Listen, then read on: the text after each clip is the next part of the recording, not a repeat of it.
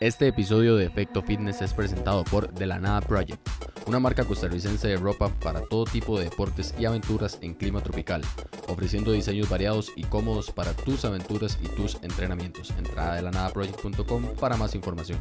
De la Nada Project, made for adventures.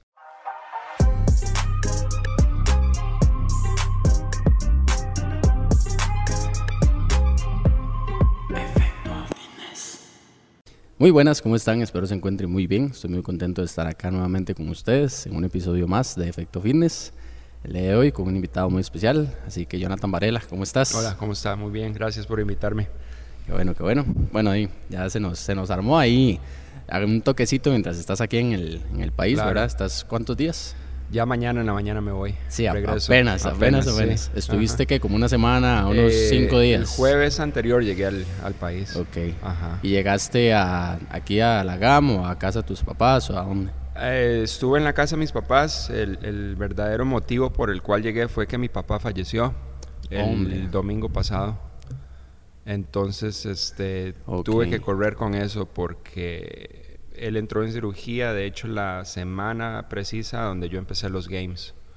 Entonces me quedaba imposible venir en ese momento. Después llegué a los games y él todavía estaba hospitalizado y ahí empezó ya ir para abajo. Y tras de eso, eh, mi visa, eh, perdón, mi pasaporte eh, se expiró.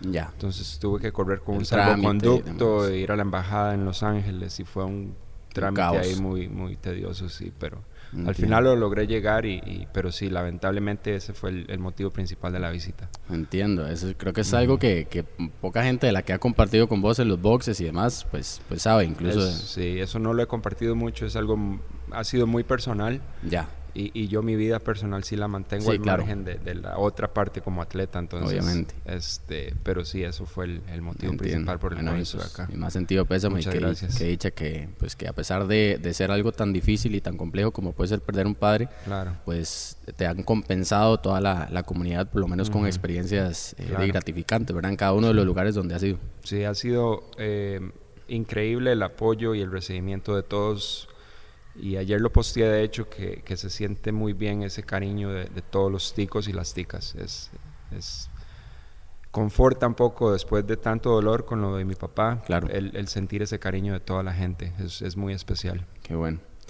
Bueno, igual al inicio del episodio, para ir eh, presentándonos un poquito, entonces contémonos ya a la gente un poco, quizás algunos obviamente te conocen, ¿verdad? Comunidad crossfitera sobre todo, claro. pero para la gente que quizás no, no es muy relacionada con el crossfit y demás, ¿quién es Jonathan Varela? Contanos. Pues como persona, eh, tengo 42 años, eh, viví aquí prácticamente 33, 34 años en Costa Rica. Eh, soy de Atillo, ahí me crié, ahí crecí. En los barrios del sur. En los barrios del sur.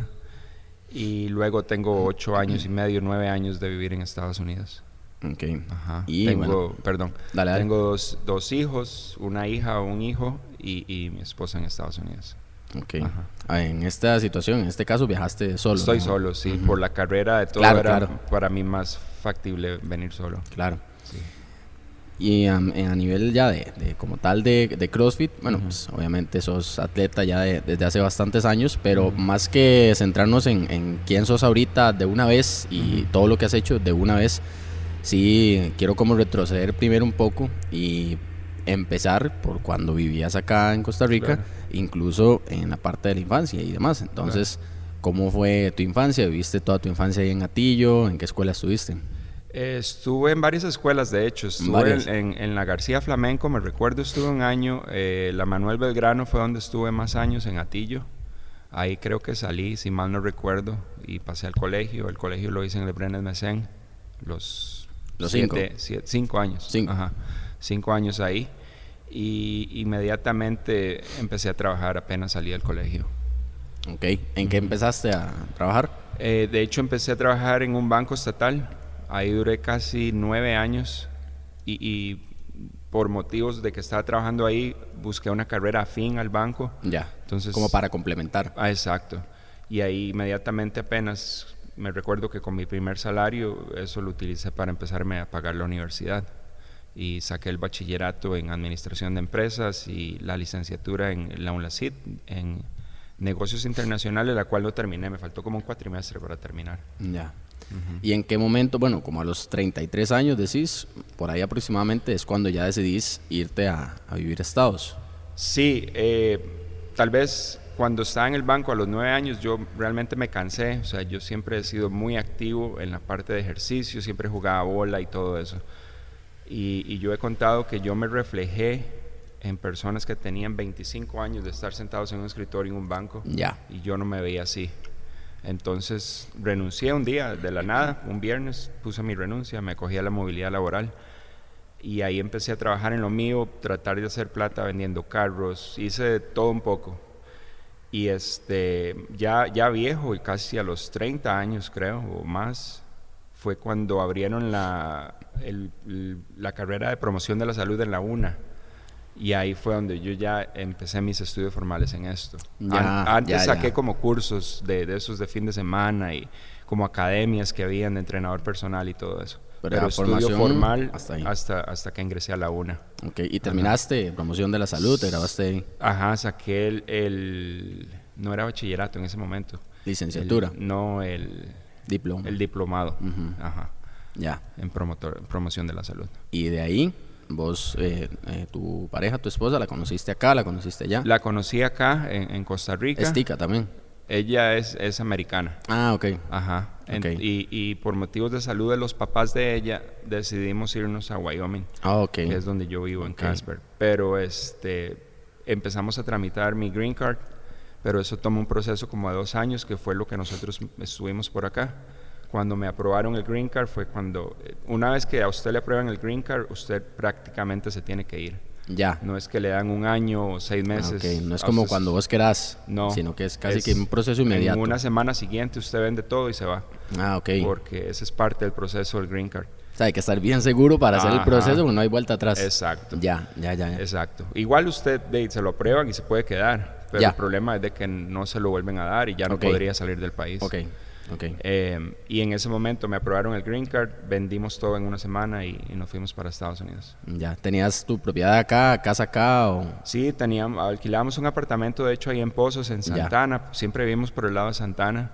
Eh, y ya tenía mi carro, mis, cosas, mis bienes. y este, tuve que venderlo así rapidísimo todo. Rápido, todo en un bombazo y, ah, jalar. Súper rápido. Ya, y cuando llegaste allá ¿Cómo fue tu proceso de adaptación como, como ciudadano? No entremos todavía a la parte de atleta ni nada, como ciudadano y como tal, ¿cómo te adaptaste allá?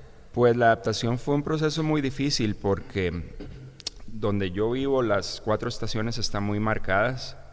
De yo nunca había estado en, en, la nieve, nunca había sentido frío, era siempre el clima tropical de nosotros acá, la, de eh, sol y lluvia, sol y lluvia siempre. Y, nunca un frío extremo. Y nunca frío, o sea, nunca hace frío acá. En diciembre se sienten esos aires diferentes, pero nada más. Sí. Allá yo llegué en septiembre y era la transición un poco del de, sprint con el invierno.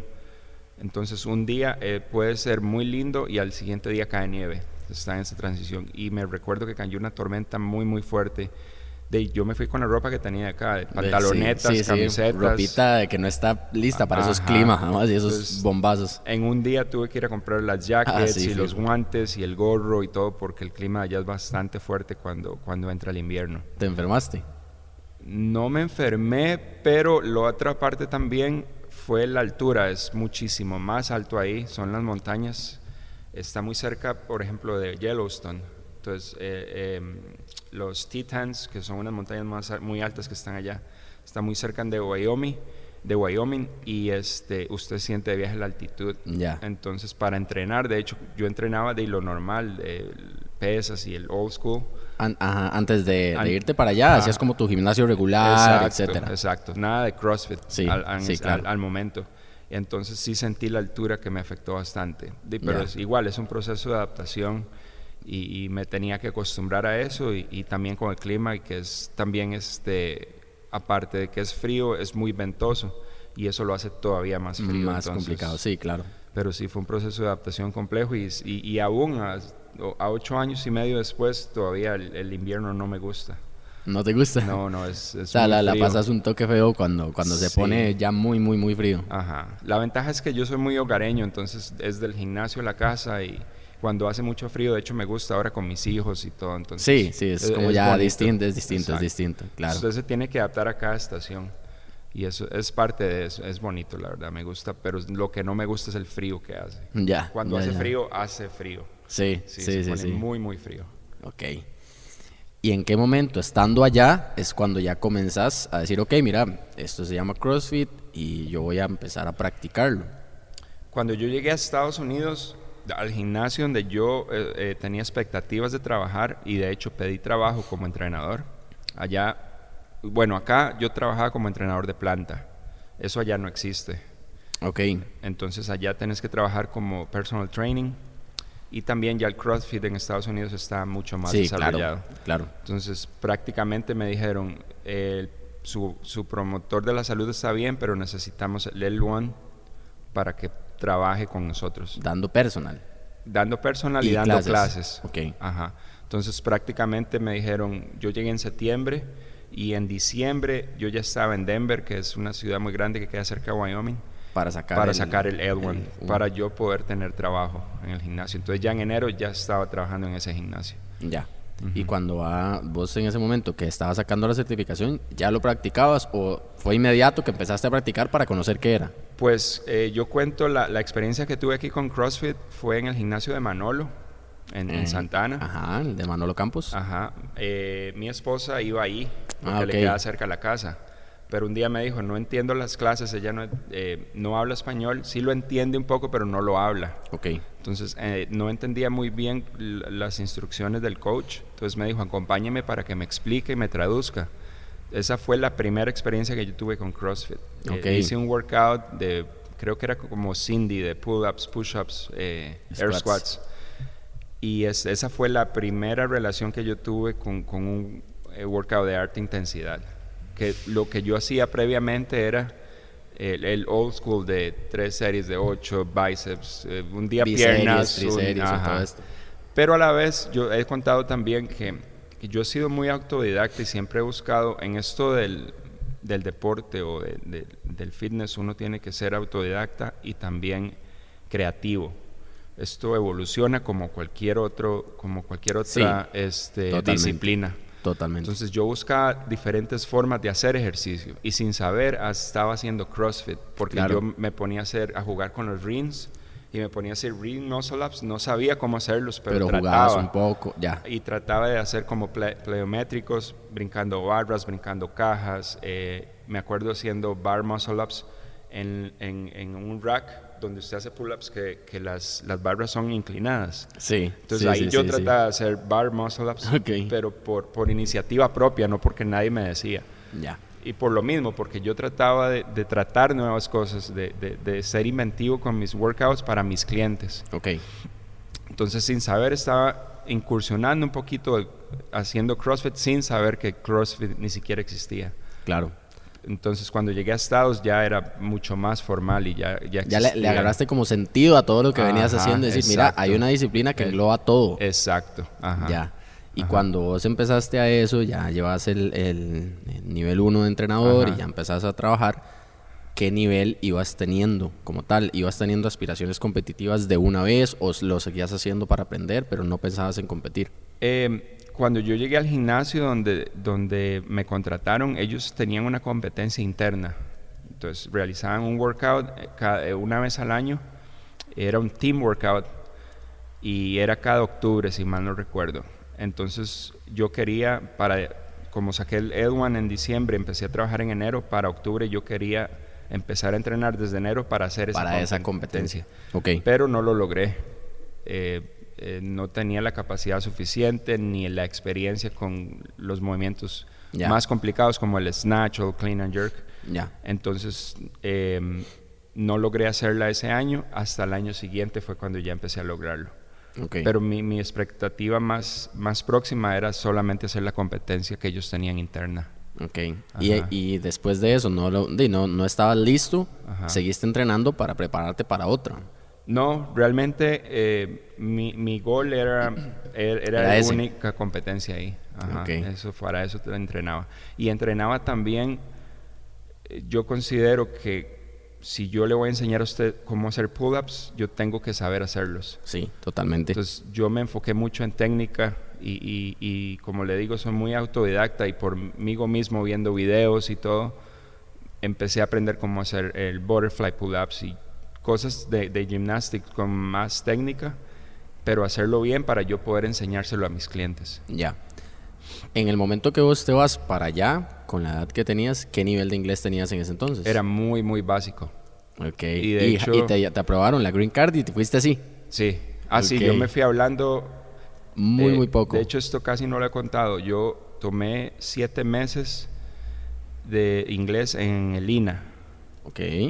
Y eso fue todo lo que yo sabía. Eso fue todo. Sí. ¿Y, lo, tomaste antitos de irte o ya lo tomaste? Como dos años antes. Ok, ¿y con expectativas de que me va a servir cuando me den la green card o ni siquiera te pasaba por la mente? para nada. Solo lo llevaste de, por, por lo llevarlo. por, necesidad, de hecho, porque en ese momento yo consideraba que el inglés era una herramienta más. incluso para obtener clientes aquí que hablaran inglés. Claro. Entonces yo quería un mercado más amplio, no solo gente que hablara español. Y, e, es una herramienta al final el inglés. O sea, le sirve a usted para todo, no solo para trabajar, eh, para comunicarse con otra gente. para mí es muy importante el saber otro idioma. Entonces lo hice por iniciativa propia también, sin saber que iba a conocer a mi esposa ni nada. Ya. Y cuando llegué allá, de hecho, eh, eh, fue, fue, una experiencia difícil porque, bueno, primero el L1 yo tenía la, la posibilidad de llevarlo en español o inglés. Pero me forcé yo mismo a llevarlo, en, inglés, inglés, porque di, al final yo voy a enseñar en inglés y los nombres de los movimientos usted los enseña en inglés. Totalmente. Entonces no tenía eh, como, como sentido llevarlo en español.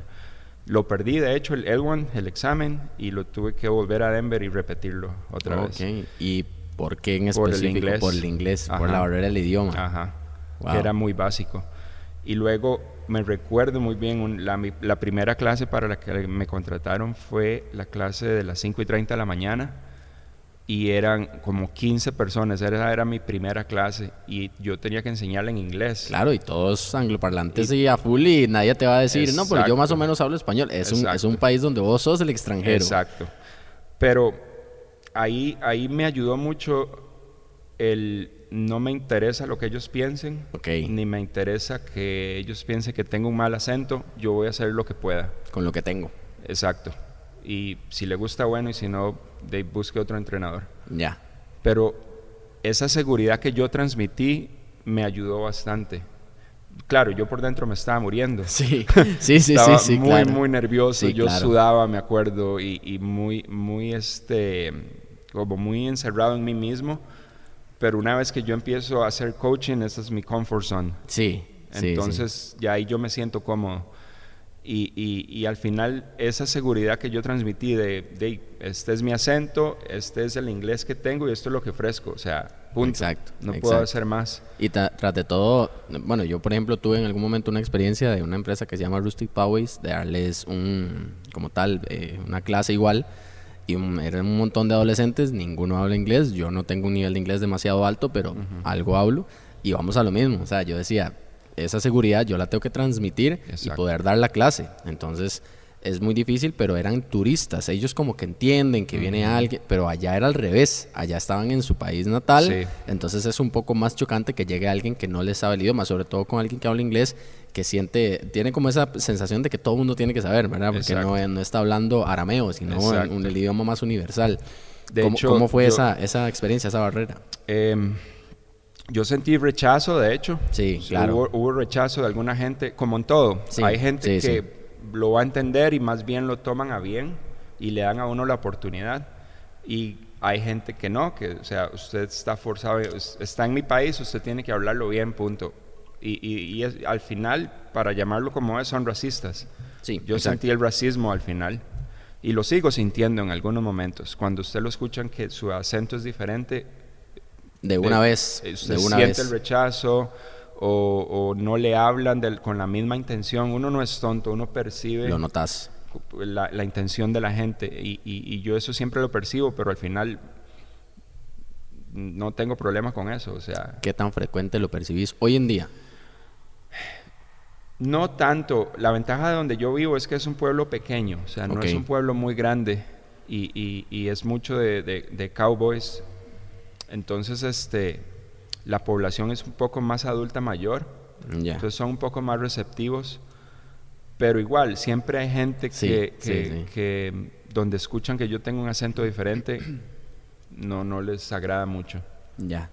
Y cuando van pasando los años, vos ahí aprendiste en la calle, digámoslo así, con el paso de la experiencia, de los años, todo lo que viene siendo conjugar y hablar bien, tener buen acento, vocabulario amplio, extenso, etcétera, o te metiste allá a estudiar eh, como tal el idioma? No, eh, lo que hice fue práctica, o sea, hablar, escuchar a la gente hablar, para yo formar oraciones y ampliar mi vocabulario y este, práctica, práctica, práctica, escuchar. Yo escuchaba música en inglés, eh, todo lo que yo podía hacer lo hacía en inglés. Me forzaba yo mismo al inglés. ¿Y qué tanto ayuda estar en el país en donde todo está en inglés? Es mucho mejor porque usted está forzado a hablar inglés. Claro, todo el entorno, las cosas que lees, las cosas que te dicen, que, que escuchas. De hecho, cuando usted estudia inglés es lo primero que le dicen, que, que, que practique, que escuche inglés, que lea en inglés, sí. todo en inglés. Y este, ahora, eh, más bien, y es, es, es, interesante cómo esto funciona a nivel eh, cognitivo, porque mi cerebro me traiciona. Y, y, a veces tiro las palabras en inglés, pero no es que yo las piense, es, es que se me mezcla. Sí, entiendo. Eh, y no es que yo quiera jugar de vivo. Sí, no, yo entiendo, entiendo, entiendo.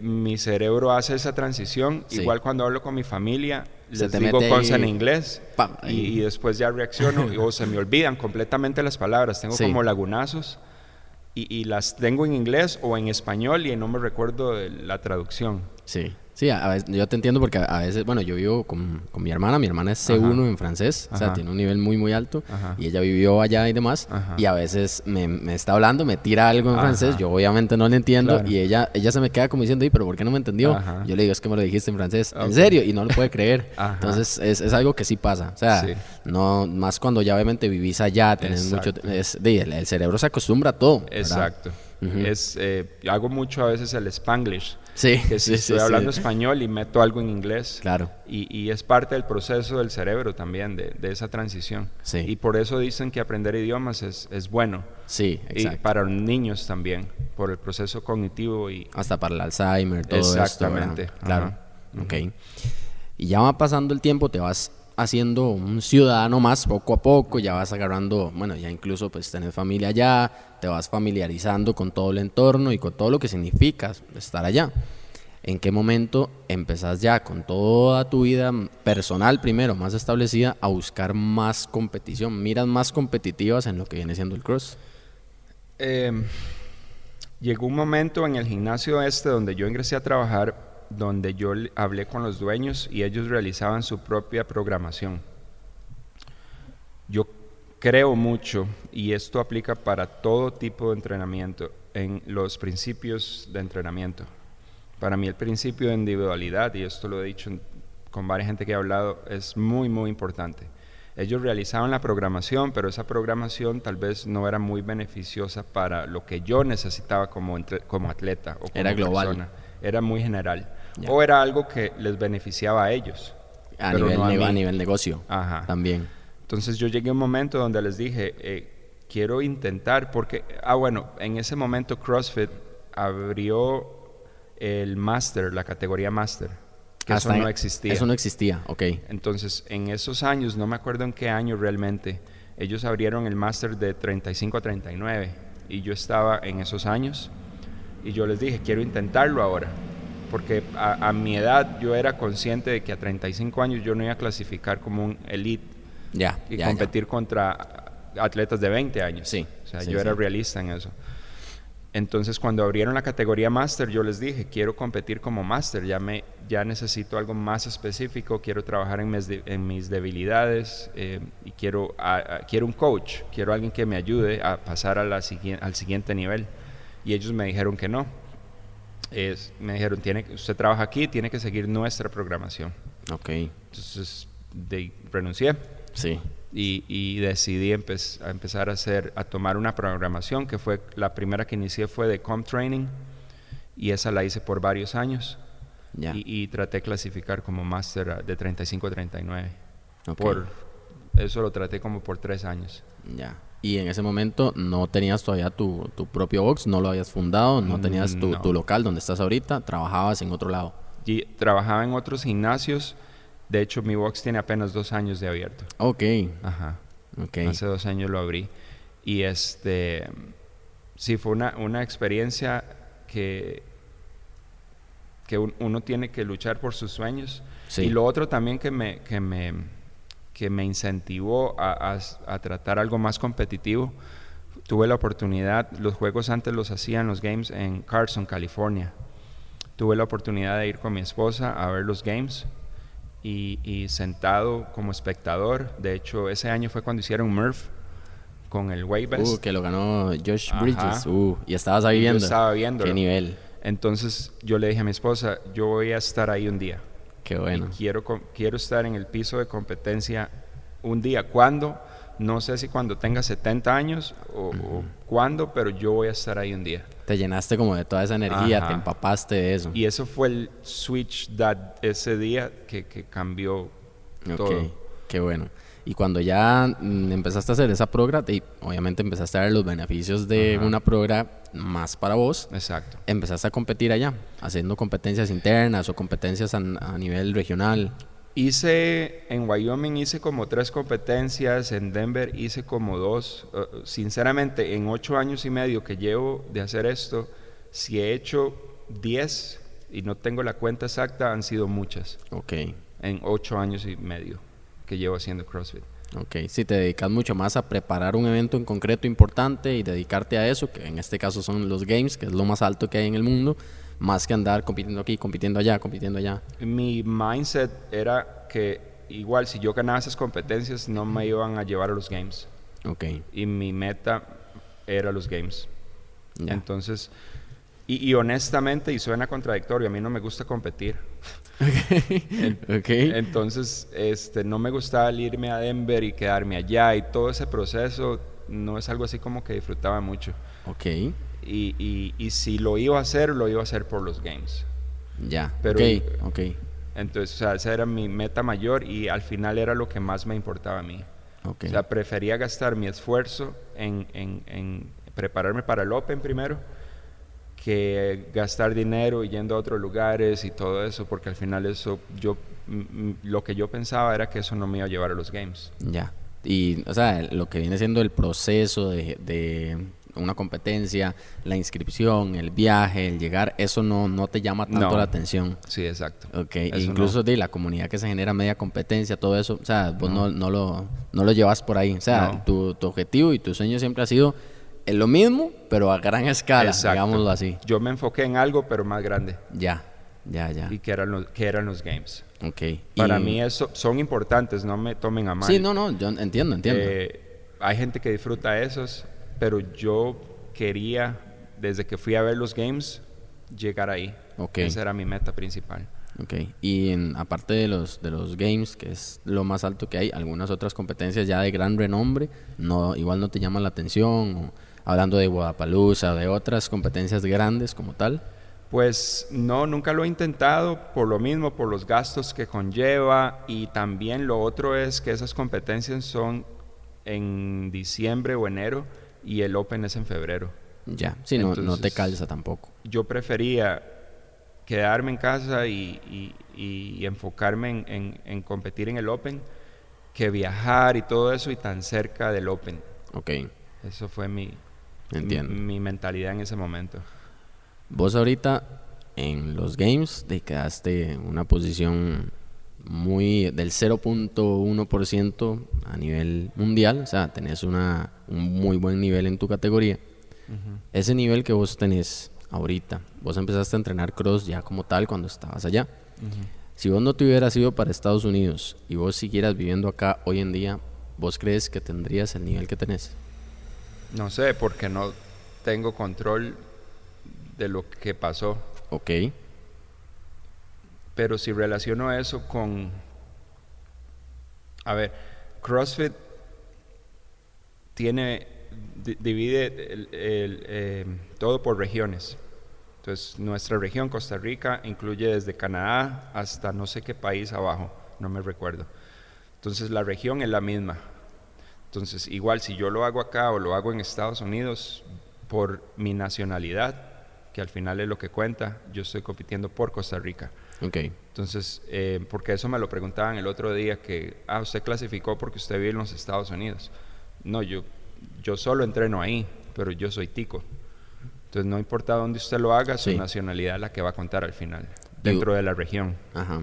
Y en cuanto a lo que es el, las facilidades que hay allá y todo lo que puede haber allá versus acá, ¿vos crees que cuenta, que está muy en cada persona? ¿Cómo lo ves ya hoy en día que tenés de, un poco más de, de opciones eh, y que has visto allá versus acá? Pues yo lo pongo de esta manera. Los pesos son los mismos, las mancuernas son iguales, los platos son iguales, la barra pesa lo mismo.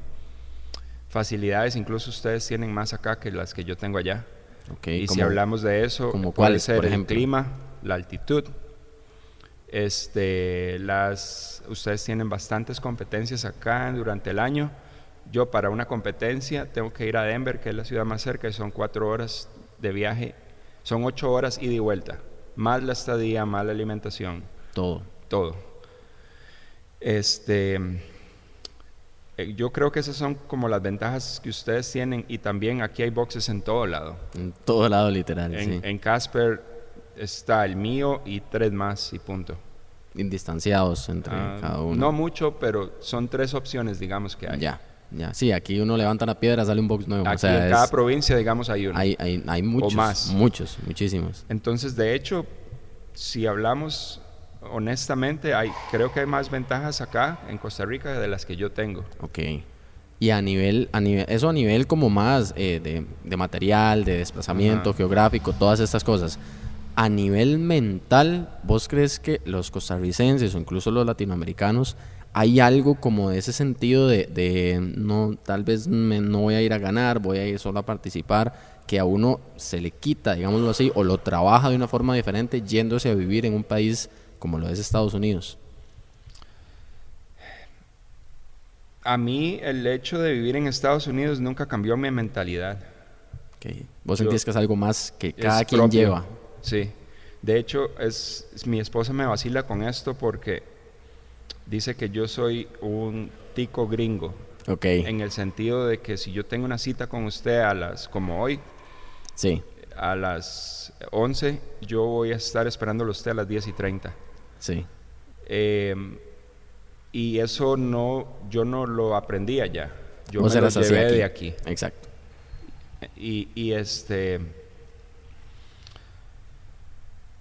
yo voy a, a tratar de ser responsable y estar a tiempo y me voy a enfocar en mis objetivos y no me voy a interesar en lo que la gente me diga o piense. Y yo creo que esa es la mentalidad que ha hecho que yo llegue donde llegué. Ya. Sí, más que en donde estás, son los valores que tenga uno como persona y la determinación y las ganas que tengas de algo. O sea, Exacto como una frase que quizás es de una película un poco infantil, pero que es muy buena, que es de Ratatouille. Lo habla con cocineros, pero en general, una, una gran persona, ¿verdad? O sea, el top uno de cualquier deporte puede venir de cualquier lugar del mundo. Ahora, no cualquier persona puede llegar a ser un top del mundo, pero esa persona que es top puede ser de cualquier lugar, o sea, literalmente de cualquier lugar y para esas instancias está, por ejemplo, todos estos afroamericanos, por ejemplo, que son estrellas de fútbol, ¿verdad? Y que, etcétera, que nacen con unas condiciones que nunca vamos a conocer nosotros, de pobreza y demás, y de ahí la determinación los lleva a, donde están. Entonces es bueno hablarlo con un tico que está allá, que tiene otras realidades y demás, y también exponer un poco eso, que a veces mucha gente tal vez hasta se escuda un poquito en plan, no, es que ahí, es que acá, acá hay un montón de cosas, y hay, hay un montón, como lo decís vos, de facilidades y si la determinación y los sueños están, no hay nada que, no hay nada, no hay ninguna excusa que poner más que darle duro. Nosotros, en, no solo en Costa Rica, en Estados Unidos yo lo vivo también. El ser humano como tal son expertos en excusas. Que muy alto, que muy bajo, que muy gordo, que muy flaco, que mucho calor, que mucho frío. Usted me da las excusas que quiera. La, la que sea. Usted la crea. Que no tengo tiempo, que trabajo, que los hijos, que la familia yo a mis clientes en mi gimnasio, si hay algo que no permito son excusas. Ok. Y por eso yo, y se los digo a ellos, yo no soy el gimnasio ni el entrenador para todo el mundo. Y eso es algo que he aprendido con el tiempo. Yo no puedo complacer a nadie y en mi gimnasio no estoy para hacer feliz a nadie. Ok. Es imposible hacer feliz a la gente. Usted nunca le va a quedar eh, bien a, todo el mundo. Y, y aprendí eso con los años y trabajando también en otros gimnasios, incluso aquí también, donde usted tiene que complacer a todo el mundo y si usted no lo complace, entonces ya usted es el mal empleado. Hasta te pueden echar. Y yo pasé por eso, a mí me echaron de gimnasios porque... Eh, porque yo no complacía ciertas por, cosas. Por ser determinante ahí en, en, el carácter. Y yo viví eso mucho, muchas, en muchas ocasiones acá. Porque yo tengo un carácter muy definido y hay cosas que yo no negocio. Y ahora que tengo mi propio lugar y que yo soy el dueño, yo aplico eso y la verdad es que cuando la hora, o sea, siempre lo he hecho, esto que yo hago desde que yo inicié lo hago con pasión y yo voy a ser feliz haciendo lo que hago. Yo quiero llegar a mi gimnasio con ganas de, de hacer el coaching en mis clases, con ganas de entrenar y yo eso no lo negocio. Ya. ¿Y cómo llevas esa personalidad tan determinada y ese carácter tan dominante con una pedagogía para las personas que recién empiezan en un mundo deportivo? Em, para eso hay que tener experiencia, hay que tener tacto y hay que saber el nivel con la persona con la cual usted va a tratar. Y eso solo lo da, yo, es una combinación de factores, eso lo da la experiencia, me lo enseñaron en la universidad, con la parte pedagógica, eh, pero, pero también es saber que la, la, persona que llega a usted no necesariamente llega como atleta de alto rendimiento a competir. Es una mamá que quiere alzar a su hijo, es una persona que quiere perder peso, es una persona que solo quiere ir al baño por sí solo. Exacto. cosas tan simples. Claro. Como esas, para alguien significan mucho. Una gran victoria, sí. Y eso hay que respetarlo. Ya. Y, ayudarle a esa persona en ese nivel a que cumpla la meta que tiene propuesta, ¿verdad? Exacto. Ok.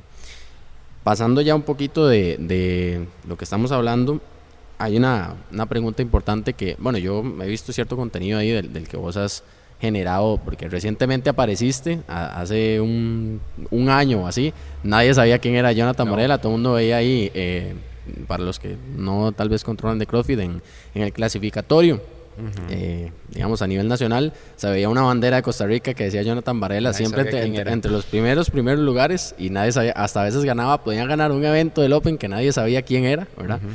Y ya después, pues resulta que vas apareciendo y ahora, pues, de, hasta incluso lograste venir acá y demás.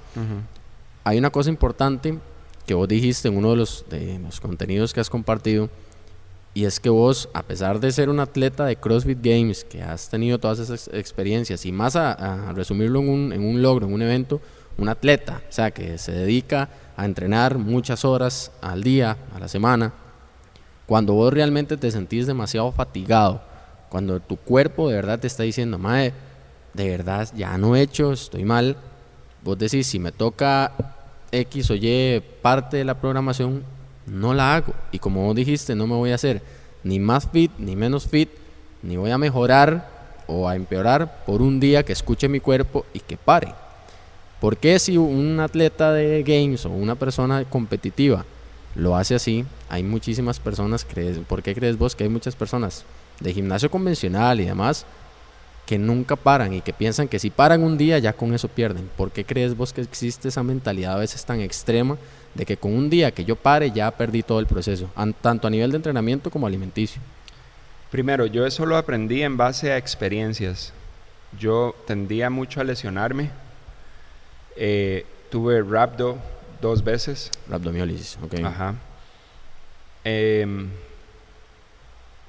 en base a esas experiencias, yo aprendí a que mi cuerpo también necesita un descanso y que no hay nada de malo, que más bien es, es parte del proceso el descansar. Y de hecho lo viví durante los games. Había, eh, una vez que yo recibí el, correo de CrossFit, cuando clasifiqué para los games, tenía que dos meses o algo así para, para llegar a, los, a competir. Y habían, el volumen de entrenamiento subió tres veces. Ya. Y, y, en algunos días me afectó mucho y, y, al día siguiente yo decidí que no quería entrenar y no entrenaba o hacía algo más liviano. Porque al final, sigue, o sea, usted no se va a hacer más fit o menos fit por un día que descanse o por que haga solo una sesión en vez de dos. Em, uno tiene que aprender a escuchar a su cuerpo. También algo que comprendí es de que yo cada día estoy más viejo, no estoy más joven. Yo ya tengo, cumplí 42 años y tengo que escuchar a mi cuerpo de 42 años, porque yo exijo a mi cuerpo a competir y a entrenar a un, nivel, a un nivel muy, muy alto. Em, la intensidad, el volumen es muy alto. Entonces tengo que respetar a mi cuerpo también de la misma manera, manera en que yo le exijo, la misma manera también lo tengo que respetar. Y esa es parte como el respeto que yo le di a mi cuerpo en cuanto a, descanso. Eh, ¿Por qué la gente no lo hace? Yo creo que porque no tiene nadie que se lo diga, honestamente. Okay. Yo a mis atletas, eh, y los llamo atletas, a, amas de casa, enfermeras, ellos son mis atletas. Exacto yo a ellos les enseño que si un día están muy cansados, incluso hasta mentalmente ellos sienten que no quieren ir al gimnasio, que tienen pereza, está bien, toma el día libre. Porque si ellos van al gimnasio con esa actitud, no van a lograr nada, van a estar frustrados, se pueden lesionar y también yo no, me, yo, yo no voy a pasar un buen día con una persona frustrada enfrente de mí. Entonces también me va a afectar a mí. Entonces prefiero que se quede en la casa con sus hijos, haga lo que tenga que hacer y venga con una mejor actitud, más descansado, coma mejor, más hidratado al día siguiente y va a disfrutar más la sesión. O también les enseñé a ser honestos y decirme, hoy no voy a hacer todo el volumen de entrenamiento o el workout, entonces denme una opción que, que esté scale para, para hacer menos. Y eso también, o sea, es parte de... Ok. Vos a nivel alimenticio, has cambiado mucho de cuando no practicabas el cross a nivel competitivo a ahorita. No. No. Yo siempre he comido bien. Ok. ¿Y, cómo, y cómo para vos definimos un poco más lo que es comer bien? ¿Cómo es aproximado ahí tu alimentación diaria? Comer bien, o sea, yo tengo el concepto muy claro de lo que es comida chatarra y comida que es beneficiosa para mi cuerpo. Los tipos de carbohidratos, que son los empty y, y whole carbohidratos. Desde siempre yo he sabido que, y tuve esto, esto, también no lo he contado, eh, yo tuve un entrenador italiano aquí, él hablaba inglés de hecho, y me dijo en inglés, if you eat like shit, you're gonna look like shit and you feel like shit. Okay. Y eso siempre se me quedó en mi cabeza. Determinante, ok. y, y, y, siempre y eso también le doy crédito a mis papás de que siempre eran frutas y que batidos y que me pon la remolacha con zanahoria y la miel de abeja y no nos daban eh, gaseosas eh, o productos malos. Entonces yo creo que también fue la parte de la crianza. Ya. aprendí a comer bien. Entonces no ha sido como un sacrificio que yo diga qué pereza, tengo que comer bien. No, o sea, y lo he dicho también, yo, yo como para performance. Yo no como para verme bien ni para tener six pack. Yo como para alimentar mis workouts. Okay. Y si yo quiero estar al nivel que yo quiero estar, tengo que hacerlo. Y es algo que también yo no negocio. No negocio conmigo mismo, porque yo soy al final el que tomo la decisión. Exactamente. Y dentro de, vamos a lo mismo, dentro de ese balance que hay que tener con todo, cuando vos llevas el, la gran mayoría de tu alimentación así en orden, pero cuando vos querés darte un, un, día más libre, un cheat meal o como se le quiera llamar, ¿qué comes? O sea, ¿qué comes? ¿Qué te gusta? ¿Qué, qué, qué es lo que, lo que te gusta saborear en un día que es un poquito con más de libertad? Un día con, con más libertad. Yo no como perfecto, es imposible.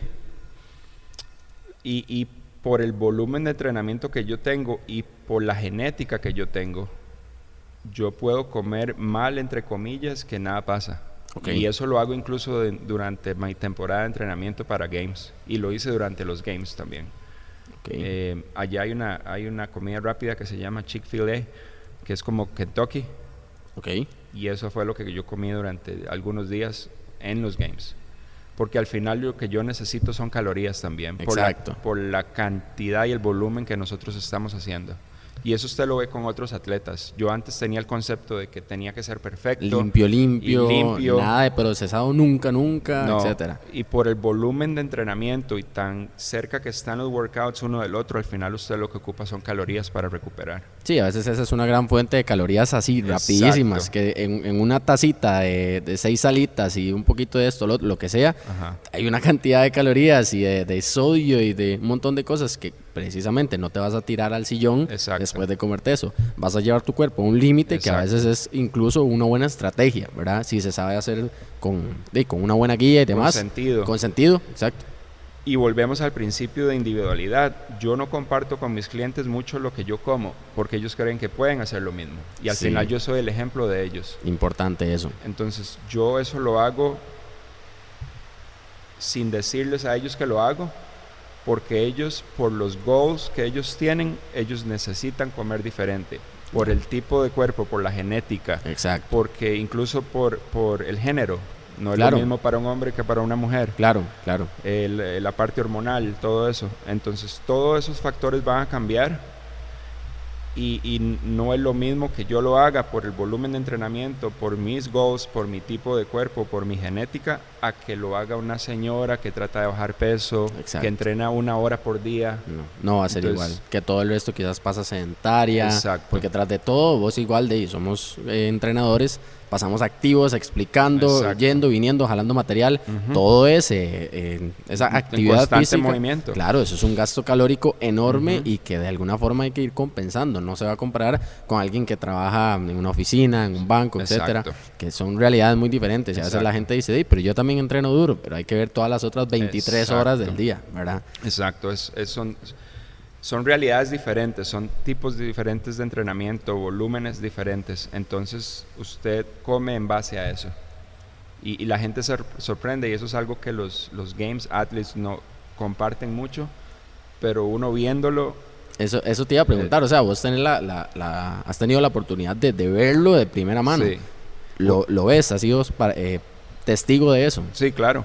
Eh, o sea, ellos, al igual que yo, ellos no comen 100% limpio. Ok. Y, y, comen mal, digamos, pero no es, eh, también va en relación con qué frecuencia lo hacen. Exacto, sí. O sea, no es que lo hacen siempre. Sí, no es que lo hacen seis veces a la semana y no, no, no. O sea. Si necesitan hacer eso porque ese día el volumen fue muchísimo, ellos lo van a hacer. Ya. En un día que el volumen es más bajo, no necesitan hacer eso, entonces va a ser más limpio. Entiendo y, yo le, le, transmito mucho a los clientes, mis clientes, usted tiene que crear una relación con la comida, como una relación con su esposa, con sus hijos.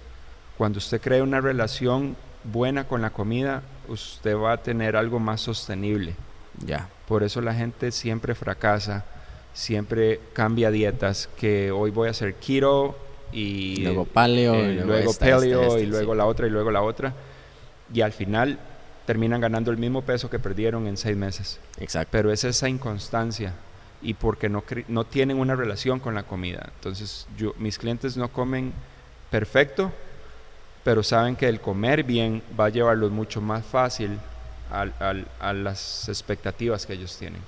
Eso es importantísimo, tener una, una relación con la comida y también saber qué tenés en el plato. O sea, cuando te ponen al frente un casado, saber qué es prote, qué tanto es carbo. Hay gente que no sabe ni siquiera si un pedazo de carne son carbohidratos o es prote o qué, qué es eso de carbohidratos, qué es esa palabra.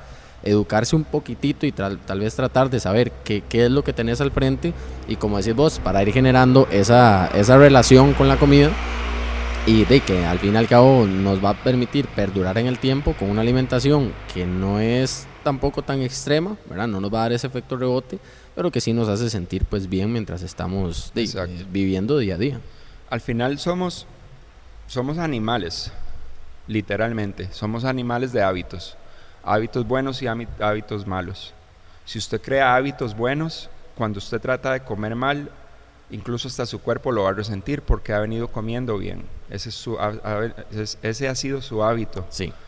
Entonces, si usted un día come comida chatarra y usted viaje, lo va a resentir. Se va a sentir lleno, eh, va a andar con pereza, su cuerpo se siente diferente. Entonces ahí esa es la relación que usted está creando, que, que va a sentir que no tiene necesidad de hacerlo, porque se va a sentir mejor comiendo bien que comiendo mal. Exactamente, exactamente. Vos en algún momento, eh, bueno, dijiste en el live que hiciste hace un tiempo, que tenés de, varias operaciones, eh, incluso a nivel de rodilla, a nivel de manguito rotador en el hombro, hay ciertas situaciones. O sea, has tenido pues tus episodios, tus lesiones, tus situaciones. Y vos dijiste muy determinadamente, igual con ese, valga la redundancia, ese carácter que te caracteriza. Yo trabajo, no pongo excusas, trabajo alrededor de las lesiones. ¿Cómo puede hacer una persona que recién se acaba de lesionar, quizás su primera lesión, ya de que dice, ah, es que sí, de, andaba en bicicleta y me accidenté, pegué la muñeca, no me la fracturé, pero sí tengo un esguince grave o qué sé yo. Y ahora, de qué lástima, porque ya de aquí a que pueda agarrar la barra para hacer un press de hombro, ¿cómo puede uno trabajar alrededor de una lesión? Tanto a nivel mental como ya propiamente a nivel de entreno y demás. Voy a iniciar con una experiencia que yo tuve para el Open de este año, cuando clasifiqué a los Games. El Open fue en febrero, en diciembre eh, yo tengo unos jerk blocks y estaba haciendo jerks y me tiré bastante severo el, el tríceps. Ok. Entonces, paré en ese momento, me fui para el hospital inmediatamente. O sea, fue un, un, tirón. De viaje se veía sí, fue, un tirón el, grande, donde el músculo se jaló ahí. Ok. Yo me asusté bastante porque pensé que se había de, el, un desgarrado. detach del, del, tendón. Entonces, mi, mi, mi, primer paso fue ir al hospital. Yo no soy doctor, entonces yo no tengo la capacidad de valorar qué fue lo que pasó. Entonces, empezamos por ahí. Vaya y valórese por una persona experta, no por su amigo que, ah, sí que puede ser esto, o, ah, no, no, eso no es nada, déjelo. Porque al final, si usted tiene una lesión, se puede hacer crónica, y si, si, eh, si no se la trata a tiempo, algo que usted pudo recuperar en dos meses va a tardar seis. Entonces, primero mi opción fue ir donde el doctor y me hicieron un, eh, un MRI. Eh, ¿Cómo se llama? El MRI es el, un escaneo o algo así. Ok. Para ver el músculo por dentro. Y ahí se vio de que si era un, era un em, que no había detach del, del músculo, ya que era solamente una... Un esguince. sí. Entonces, por ahí yo ya sabía qué era lo que tenía. Primero de todo eso, saber qué tenés, qué te pasó. Exacto. Entonces, ese mismo día lo hice, ya ese mismo día sabía y de una vez mi primera pregunta al doctor fue cuándo puedo utilizar ese músculo en específico, cuánto tengo que descansarlo, cuál es su sugerencia. Y si yo me lesiono los brazos, tengo las piernas bien.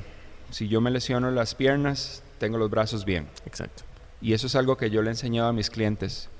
No ponga excusa de que es que me doble el tobillo y ya no puedo ir al gimnasio. No, no, no. Puede entrenar tren superior. Usted, le, usted va a terminar en el suelo acostada un día por lo duro del entrenamiento, digámoslo así, incluso con el tobillo en un esguince. Sin necesidad de tocarlo mucho, vamos a hacer otras cosas. Yo tengo el tren superior, igual lo puedo trabajar. Exactamente. Entonces, con, en base a eso, yo aprendí a que, bueno, de, me lesioné el brazo, voy a hacer movimientos que no provoquen dolor a la lesión, dejarla que, que, sane, y pero voy a seguir trabajando lo demás. Entonces, al día siguiente, por ejemplo, me acuerdo de que ese día corrí eh, GHD sit-ups, o sea, hice un entrenamiento casi que normal sin utilizar el brazo que me había lesionado. Cuando yo em, empecé a trabajarlo, y esa es la parte de, la, experiencia y también la parte académica, sabía que podía empezar a hacer isométricos y cosas para empezar a, mover el músculo y recuperarlo más rápido. Incluso trabajar la otra extremidad y que eso a nivel neurológico ayuda a recuperar. Ajá. Entonces empecé a hacer todo eso y a los tres, cuatro semanas ya estaba haciendo movimiento. No tan pesado, pero ya podía utilizar el brazo. Exacto siempre me queda la parte mental de que, uy, si me lo voy a volver a tirar. Sí, claro, siempre te queda como esa sensación. Para el Open yo tenía un miedo porque ese, ese mismo año fue que se hizo un clean and jerk y yo me lesioné haciendo el jerk. Entonces en mi cabeza está de que voy a hacer el jerk y otra vez me lo voy a tirar. Ya. Pero no, por dicha, gracias a Dios, nada pasó.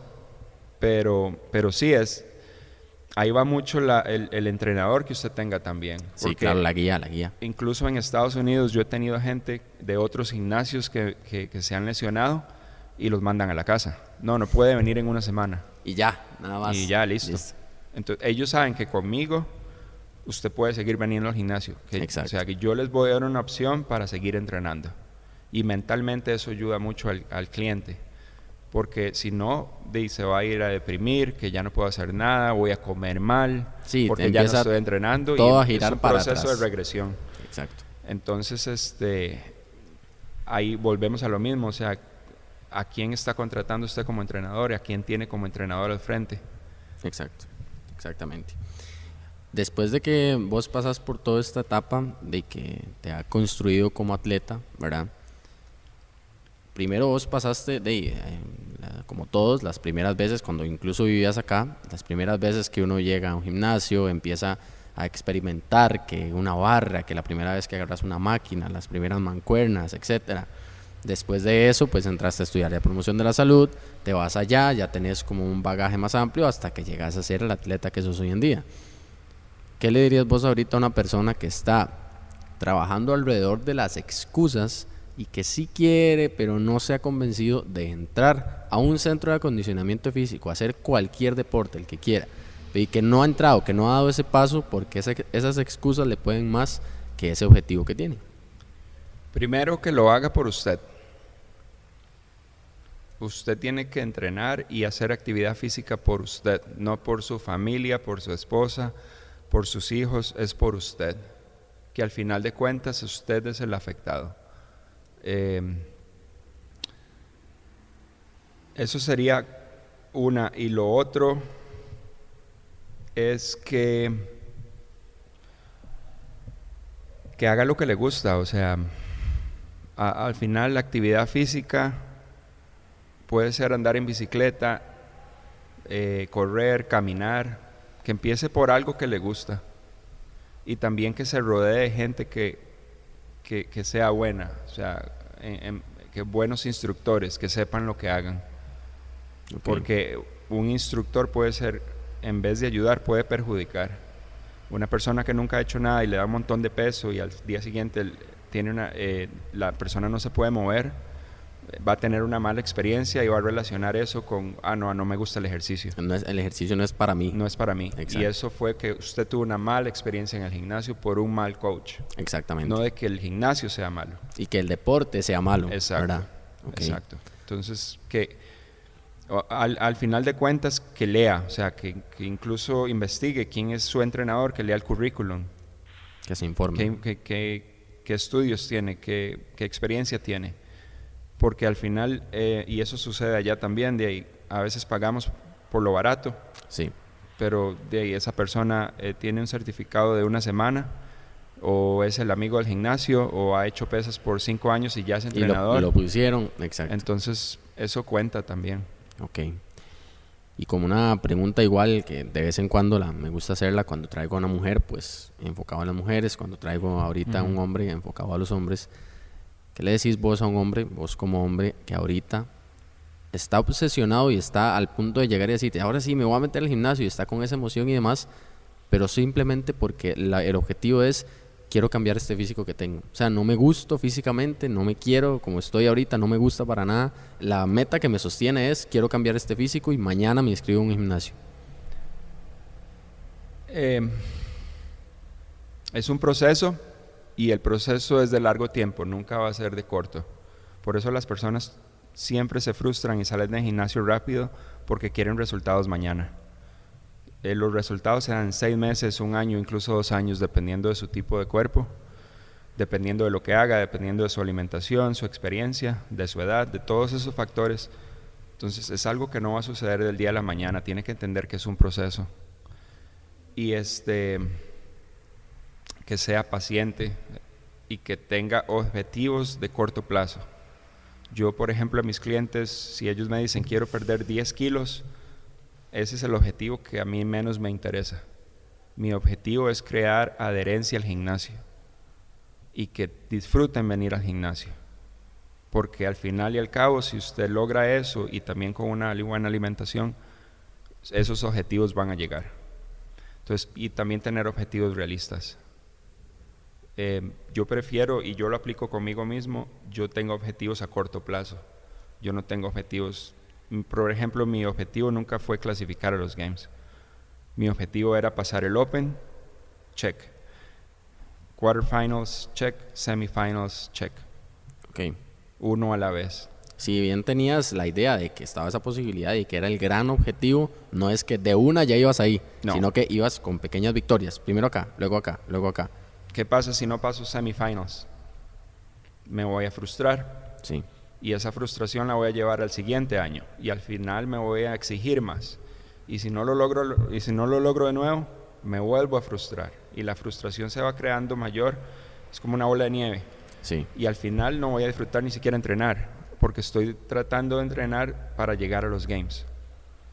Yo estoy entrenando para un, un paso a la vez.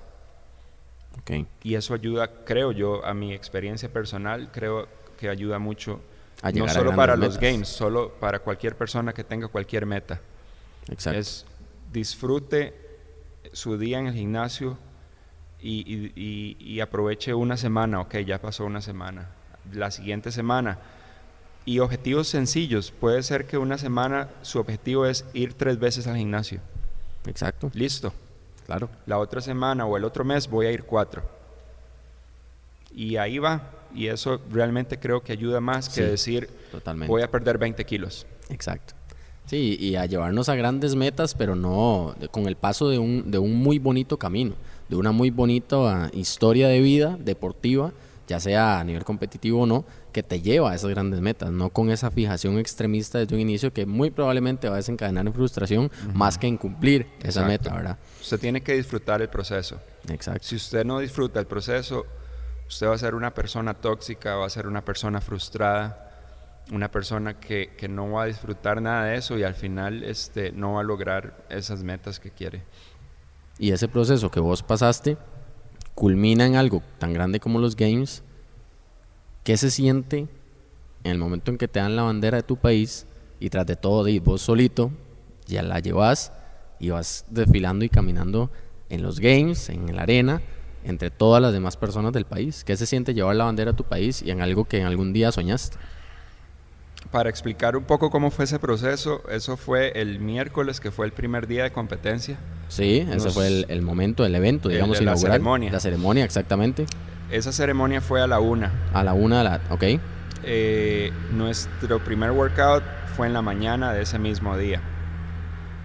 Entonces, este, de ahí nos pedían que nos cambiáramos y nos dieron un, protocolo de cómo ir vestidos y todo. Ok. Con el uniforme que ellos nos proporcionaron y los zapatos y la jacket y todo. Entonces, este, primero llevaron a todos los atletas todos, a masters, teams, individuales, todos los atletas estábamos en el mismo lugar y estábamos como en un túnel donde a usted lo asignaban por país y el país iba de acuerdo al, creo que lo habían hecho en orden alfabético, si mal no recuerdo. Entonces... Sí, en el orden alfabético de países, sí. Creo que sí. Sí. Entonces, cuando yo iba caminando ya había muchos atletas ahí, ya estaban ahí. Entonces, cuando yo iba por el túnel, estaban todos los atletas de Estados Unidos y, estaban todos los elite de ahí. Y yo le preguntaba a la señora, a, los judges o a los guías, que dónde estaba Costa Rica, que yo era el único. Sí. Entonces, en una pared tenían, creo que tengo una foto donde decía Costa Rica y ahí estaba la bandera. Entonces, ya al llegar ahí, eso fue, es un sentimiento indescriptible Primero porque estaba solo, fue un poco así como, claro. como impactante. No tenía nadie con quien hablar o con quien compartir. Y, Costa Rica estaba a la par de Canadá por el orden alfabético, entonces estaba Flekowski a la par mía y estar rodeado de esos atletas también. Claro. Entonces fue un sentimiento increíble, muy lindo. Y me recuerdo que eh, la organización es es puntual, es increíble la organización que ellos tienen. Claro. Entonces llamaban a, Canadá, que estaba antes de mí, por ejemplo, y les contaban 3, 2, 1, ok, vaya. Y así iban con todos. Entonces cuando yo estaba esperando esa cuenta de 3, 2, 1 y me dijeron, salga usted, eso fue increíble, fue, fue una experiencia muy, muy linda. Escuchar a la gente también, el apoyo. Claro. Y, algo que sí, que, que al final no quiero sonar arrogante, pero es algo que también me gané. Claro. Y algo que nadie, ese sentimiento nadie me lo puede quitar. el, hacer eso, el haber llevado esa bandera, eso es algo que no, no se cambia, que no se compra. Esa gloria es para siempre. Y eso, eso te lo llevas. Un recuerdo para mis hijos, para mí, es, es increíble. Qué bueno. Básicamente con eso quería cerrar el episodio y a la vez con una pregunta de... Hay mucha gente que nos escucha, como te dije, que no es eh, de la parte pues, crossfitera y demás, pero hay mucha gente que sí. Entonces, ¿qué le dirías vos a una persona que tiene el sueño de llevar la bandera que vos llevaste en unos CrossFit Games? Incluso en otros deportes, en unos Juegos Olímpicos, por ejemplo, y que no lo ha logrado y que está en ese proceso y que dedica sus días a entrenar muchas horas, que hace su programa completa y que tiene ese sueño y que dice algún día yo quiero ser el Jonathan Varela que agarre la bandera y que me digan salga usted y andar ondeándola. ¿Qué le dirías a esa persona? Que luche por esos sueños, que no que se enfoque en lo que quiere, que no escuche, que se rodee de gente positiva, que no escuche gente negativa, gente que lo vaya a afectar, diciéndole, no, usted no lo va a lograr, usted no va a poder, usted es de Costa Rica, bla, bla, bla que sea paciente, que disfrute el proceso y que, que nunca pare de soñar. No importa cuán fuerte se ponga todo, lesiones, lo que sea, que nunca pare de soñar y que nadie lo deje de parar de soñar. Muy bien. Eso es. Bueno, creo que con eso vamos terminando el, episodio. Siempre que una persona pasa por acá, me gusta que invite a otra. ¿Ok? Entonces, váyaselo pensando, un nombrecito ahí de alguien de los que conociste, quizás acá, por ejemplo, en, la, en, esta experiencia que has tenido de, estar acá en Costa Rica y demás. Puede tener que ver con el CrossFit directamente, ser un atleta, un entrenador, alguien, o puede que, que, no tenga que ver con el, con el deporte CrossFit en sí, sino con otro deporte. Alguien que vos sentís que tiene una historia de vida que nos puede pues, de, eh, aportar bastante por pasar por estos micros y conversar un rato en, Efecto Fitness. Entonces ahí, ahí te doy tu, tu, chancecito para que penses. perfecto. Dale, ahí yo hago un cortecito si quiere, todo bien. Okay. Piense, piense. No sé si ya he estado acá, pero uno de mis patrocinadores es Doer Fitness y conocí a César, a uno de los dueños. A César, ok. Y igual, cada uno tiene sus objetivos. No es necesariamente llegar a los CrossFit Games. Puede ser un empresario. Claro. Que ha logrado sus metas como empresario y que también no pone excusas de que es que estamos en Costa Rica, que los impuestos, que bla, bla, bla, que las calles. Y para mí César es un ejemplo de emprendimiento porque puso una empresa como Duber que no existía cuando yo me fui del país y que gracias a una empresa como tal da acceso ahora a los ticos a comprar equipo de gimnasio, incluso poner su propio gimnasio en la casa, a, muchas, a muchos países aledaños también. Exacto, y que ahora tratan de ampliarlo. Entonces, para mí el emprendimiento que ellos iniciaron es importante porque al final, como incluso lo, lo demuestra mi carrera, que es promover la salud, ellos están promoviendo la salud desde otro punto de vista, que es vendiendo el equipo. Exacto.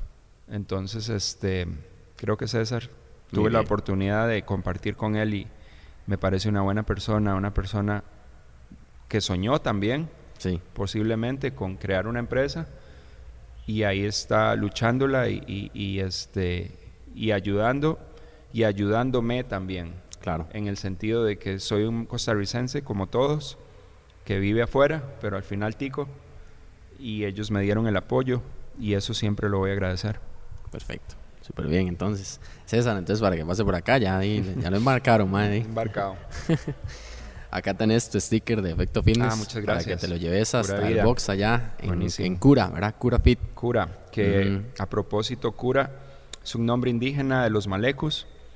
Quise llevar parte de nuestra tierra allá Qué bueno. Y rendir homenaje a, nuestros indígenas, que para mí ellos, mis respetos son increíbles, no tienen el lugar que se merecen en Costa Rica, ni el respeto, ni las facilidades que deberían de tener. Y, perdón que me meta en esto, pero, pero ver a, a, los niños que van a las escuelas y tardan dos horas en llegar a la escuela, sí. en caballo o caminando, y gente aquí que va a escuelas privadas y no quieren ir y hablamos, volvemos a las excusas. Lo mismo mismo, sí. Vean y tomen el ejemplo de personas como ellos, porque ellos son un ejemplo para todos. Qué bueno. Y qué, qué bonito di que les quisiera rendir homenaje poniéndole ese nombre pues, en un box en otro país. Sí, para mí eso era muy importante, buscar un nombre relacionado con mi país y qué más que un nombre indígena. Claro, ¿te lo han preguntado allá? Sí. Sí, qué bueno. Buenísimo, entonces, bueno, te agradezco muchísimo el, rato y, me alegra mucho que de algo complicado que te hizo venir al país de forma inesperada, pues te lleves también todas estas experiencias gratificantes para vos y que también te hacen crecer como atleta y como persona. No, muchas gracias y, quiero agradecerle a todos el cariño este, que me han brindado en estos momentos difíciles, eso ha compensado un poco y, me encanta el poder compartir mi experiencia con todos los ticos y decirles que sí se puede. solo por el hecho de que yo esté allá no significa que yo lo logré. Eh, eh, cualquiera lo puede lograr. Sí. Y, y, llevemos con nuestra bandera con orgullo. Es una bandera, es la de Costa Rica.